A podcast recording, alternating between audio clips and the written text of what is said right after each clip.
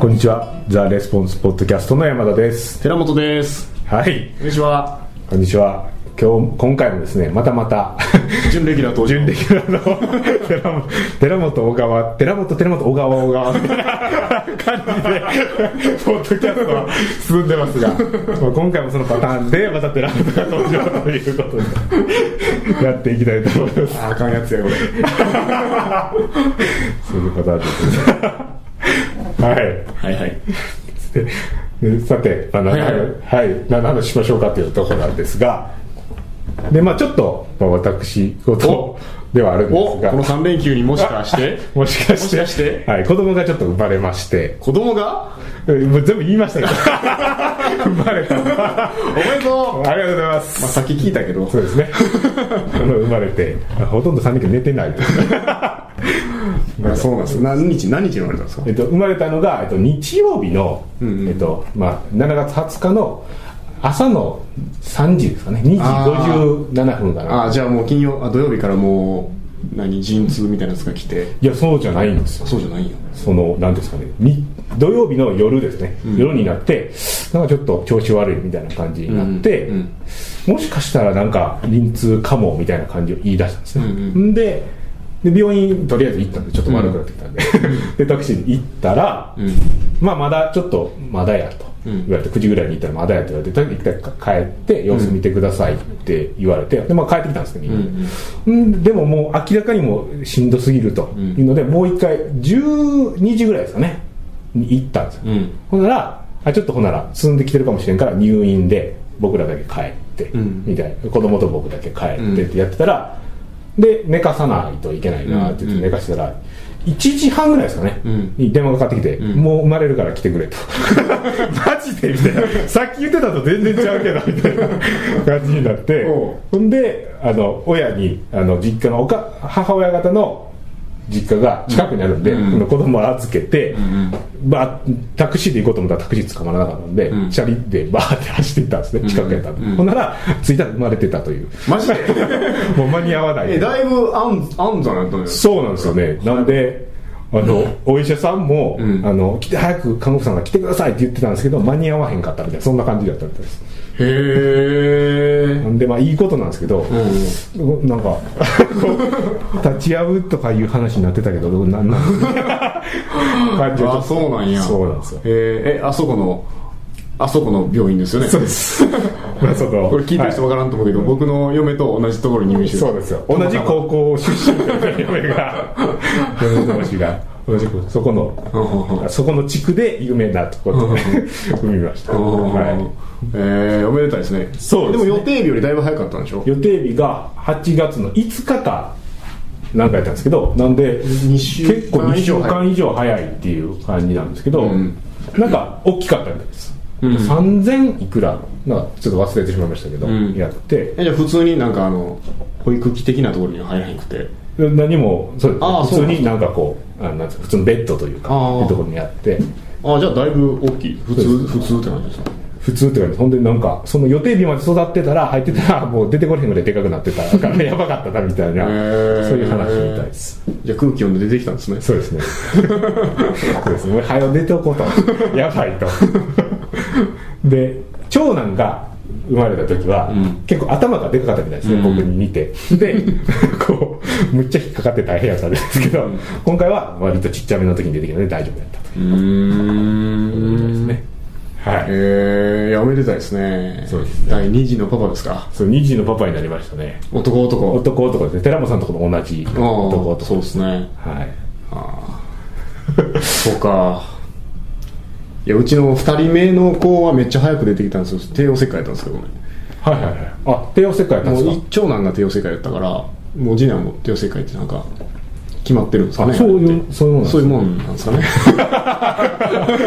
なるほど。それでめっちゃ早く出てきてなんかちっちゃすぎて ICU みたいなのに入ってました。あ一週間ですか？うん、1週間じゃないか。3日ぐらいかほんまはもうちょっといた方がいいみたいな、そういう話。なそうそうそうそうそう。そう2000なのか忘れましたけどめっちゃやんちゃですけどね今ねそうですね、僕も前、お邪魔した時に、家の中で自転車をこう、ドリフトして、走って、おおとあの時2歳ぐらいだったんですそうですね。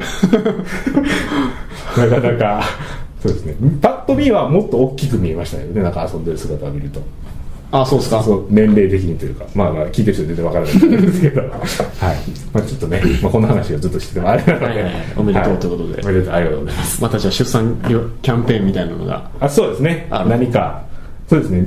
どんなんがいいでしょうね。なんか希望の商品とかコメントとかもし もらえたら それをやるかもしれない。出産祝いのあれでおやく安くしますみたいな。そうですね。そういうのをやりたいですね、うん。まあ、何かやろうと思います、うん。はい。はい。でさて こんな、ね、私事のはいはい話ばっかりしててもあれなので、うん。ちょっとまあ役に立つ話。安村さんの話。はいはい。というところなんですけど最近ですねちょっとお客さん、まあ、から聞いたやつでいくとあの質問というか、はい。質問っていうことでもないですけどなんか最近インターネットでまあ集客とかをしようと思ってもなんか結構こうやることがいっぱいありすぎてなんか、まあ、ホームページ作るなり広告出さなあかんかったりとかうん SEO しなあかんかったりとかっていうので、まあ、やることがいっぱいありすぎて、まあ、何からやったらいいかわからんしもうどうし、うん無理ちゃうかみたいなことを言った人がちょこちょこいはるんですけど、なんかそのなんて言ったらね最初の一歩というか、うん。まあ、寺本さんが、まあ、なんか始めはるって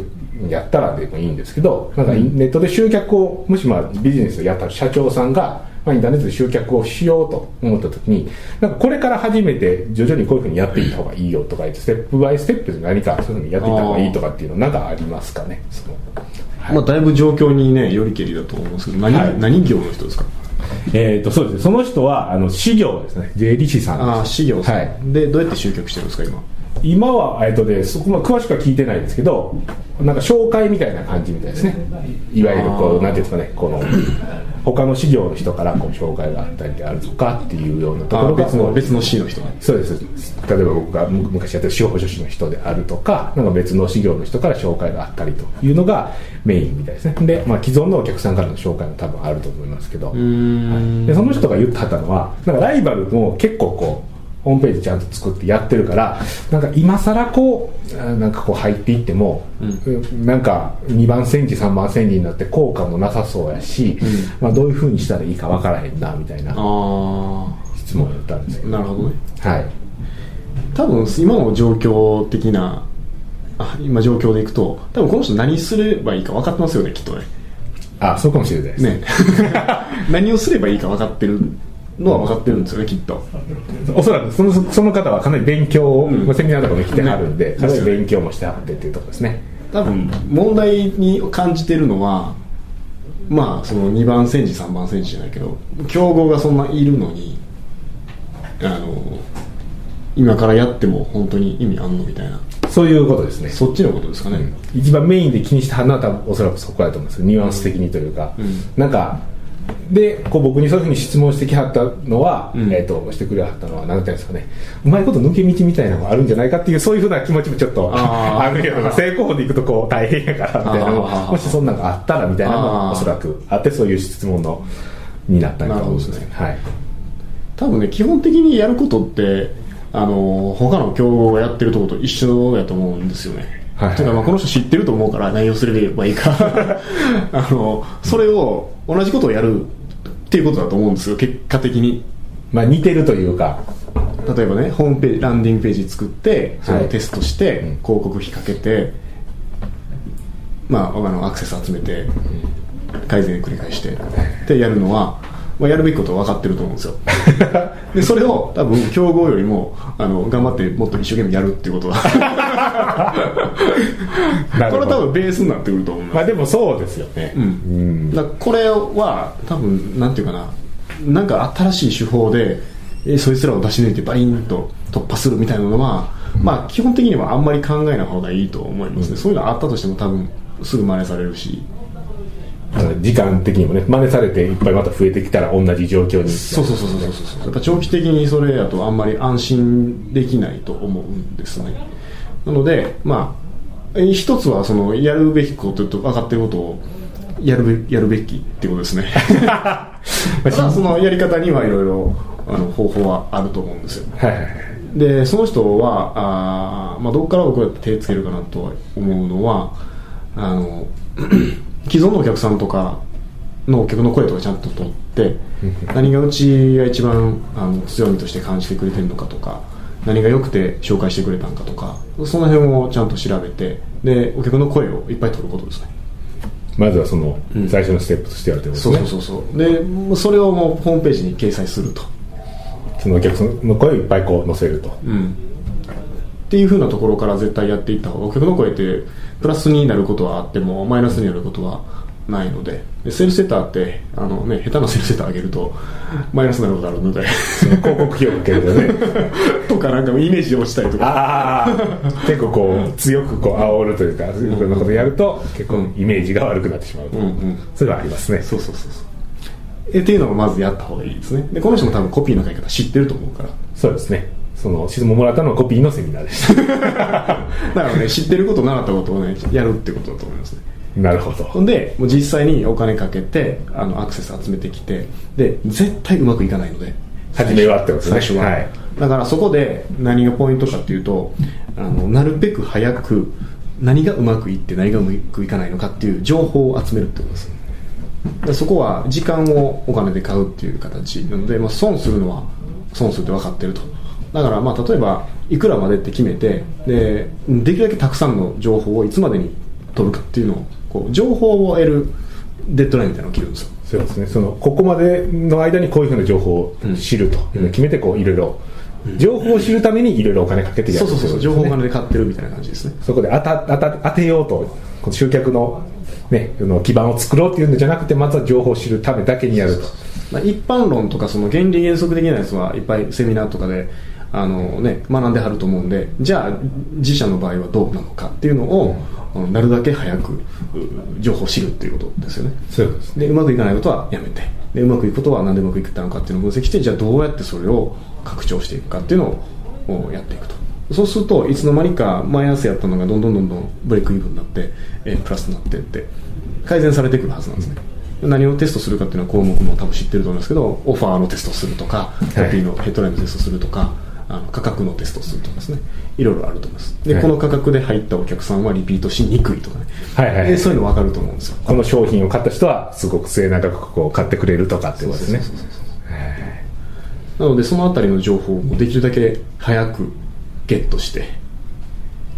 で、まあ、それをゲットするまではあのなんていうかなスピードをお金で買うって感じですね、早くお金買うでなるべくちあのちっちゃくちっちゃく投資していってで、えー毎回毎回ちゃんと何をテストしたらいいのかっていうのを 明確にした上でお金かけるみたいな。そうですね。こう初めから大きく注意は大きくやってしまってこう広告費とかいきなりこうね、大きく突っ込んでしまって大損するっていうのはちょっと一番避けないといけないという感じですねここは。ちっちゃくやってっていうことですね。特にそのインターネットがあの媒体として優れてる大きな理由の一つにそのテストと計測あ計測と改善があできるっていうのがあると思うんですね。はいはいはい。結構すぐにというかね。すぐにできますよね、はい。であのダイレクトレスポンスマーケティングはもう科学的なアプローチだからだからヘッドラインの A パターンで、まあ、制約率1%でした。ヘッドライン B パターンで制約率、まあ、0.5%でした。ってなったら常にヘッドライン A は1パターンあ1%前後でコンバージョンしてくれるっていうのがあのいいところだと思うんですね。はい。そうですね。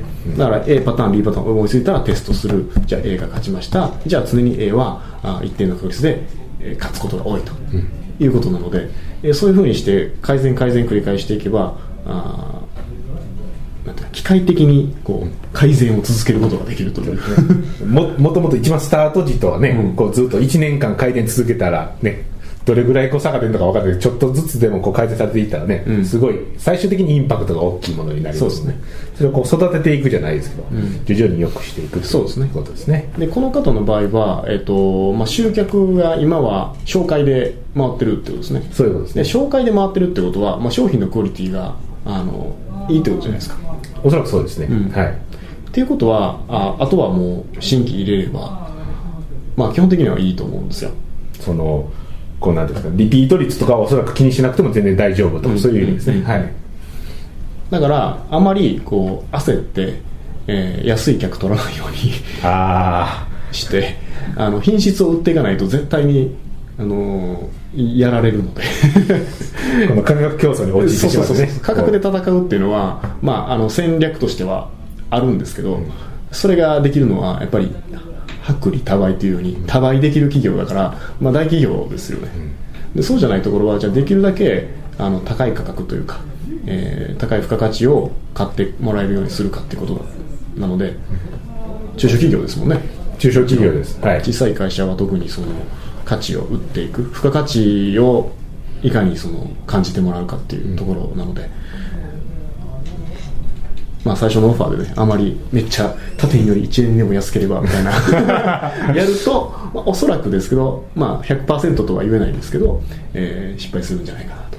そうですね。そのそこで来てくれはったお客さんがね、ん。全然今までと違って、もう手間ばっかりかかって、全然儲からないということになるという可能性が高いですね。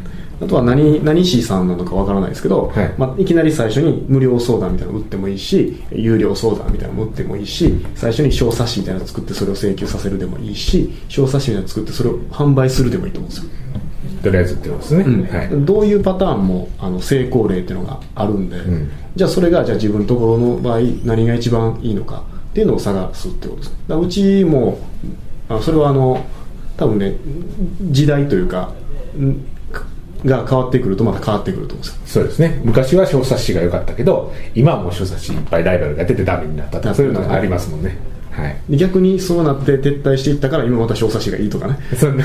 ありますよね。いろいろあるんですよね、みんなあかんと思って、もうやらへんようになって、誰もいいようになって一人だけやってたらめちゃめちゃいい感じに戻るという。今だからファックス DM とかも B2B ですぐ反応取れたりもするんで、まあ、やり方もありますけどねああそうですね、うまくなってるっていうのはありますね。昔は一時期あれですもんね。めちゃめちゃこうみんなが使い始めて、ん。すごく反応が落ちてましたもんね。誰が採算取れるんだよね これでっていう。そうそうそう。そういうことですね。うちも、ね、ネットの広告でももともとはあのオプトインですね。メルマガメルアドか。メルマガ登録してもらうっていうのがあのうまくいってましたけど。広告かけてあのメルマガ登録してくださいっていうのをページに誘導してそうそう登録してもらってますね。でだんだん変わってきたりして。でそれ海外でも同じようなことをずっと繰り返しやってる人ですよ。最初に商品を売るのがいいのかそれとも無料のものを請求させるのがいいのかっていうのは、はいはいあのいろいろやってる人がいるんですけどそれはやっぱり時代とか状況によっても全然違うから。あのできるだけ早くまあちょっと同じ話ですけどあの自分の場合の成功例ですね。原理原則はありますと、えー無料のものを請求さすパターンも最初にフロントエンド商品のパターンもどっちもありますと。どっちもうまくいってます。じゃあ自分の場合はどういうのがいいのかっていうのをできるだけ早くテストするんですね。ってことですね、そうですね。であれですよね。もうそれが一応見つかったってなっても時代の要請によってもちろん変わるからずっとそれはやり続けるっていうこうね。そうそうそうそうこの最適化させ続けるっていうのはずっとやり続けながらっていうことですねだからダイレクトレスポンスでは、えっと、テストフェーズとロールアウトフェーズっていうのがあるんですよね、はい。でテストフェーズっていうのは、まあ、とりあえずテストなんで赤字ですと。ずーっと、まあ、基本赤字ですと。赤字やりながら、えっと AB テスト繰り返してで採算乗るラインまで載せます。である一定のラインまで来たらああとはロールアウトっつってできるだけアクセルをベタ踏みしてなるべくたくさんの人にその広告を見せると。ランディングページを見せるというフェーズがありますと。ロールアウトのフェーズは収穫のフェーズですテストのフェーズは種まきのフェーズですだからロールアウトのフェーズでガーってうまくいってそこでお金を稼いでてもその儲かったお金を、えー高級車買うとかに使うんじゃなくて あかんくなった時のための次の豆の種まきにちゃんとやっとくということですね。そうそうそ何か、まあまあ、新しい媒体テストするなり、はい。なんか品質をね良くするためにこう独自のなんかこう価値を生み出す仕組みをこう頑張って作るなりというところですよね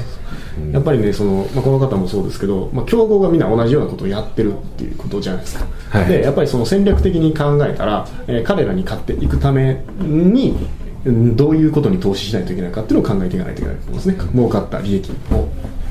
そうですね、その何に投資する何に投資するのか。自分のところはじゃああーなんでしょう例えばじゃあどっかの専門的なスキルのところに特化してやっていくっていうんだったらそこの教育に投資しないといけないかもしれないしそういう人材を集めるっていうのに投資しないといけないかもしれないです。っていうことですねはい。なるほど。はい。そうですね。でこうね僕も昔こう広告を自分でやってた時に思ったのがこう広告費ってまあある程度こう初め赤字になるっていう言われたら、まあ、ちょっと嫌やなって思うかもしれないですけどでもずっと何もやらへんかったら、ん。ランニングコストがずっとかかるじゃない。ですかあれ実はこうね、それやったらもうなんていうんですかね。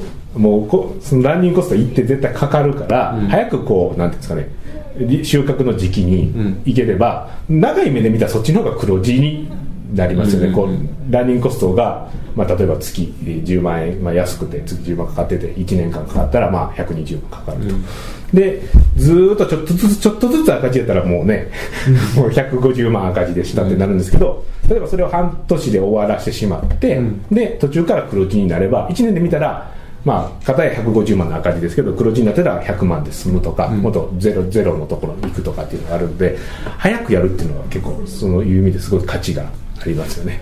だってもともとしてたらまた状況変わりますからね。テスト結果が使えなくなりますから。それがもう一番 せっかくお金かけたのに。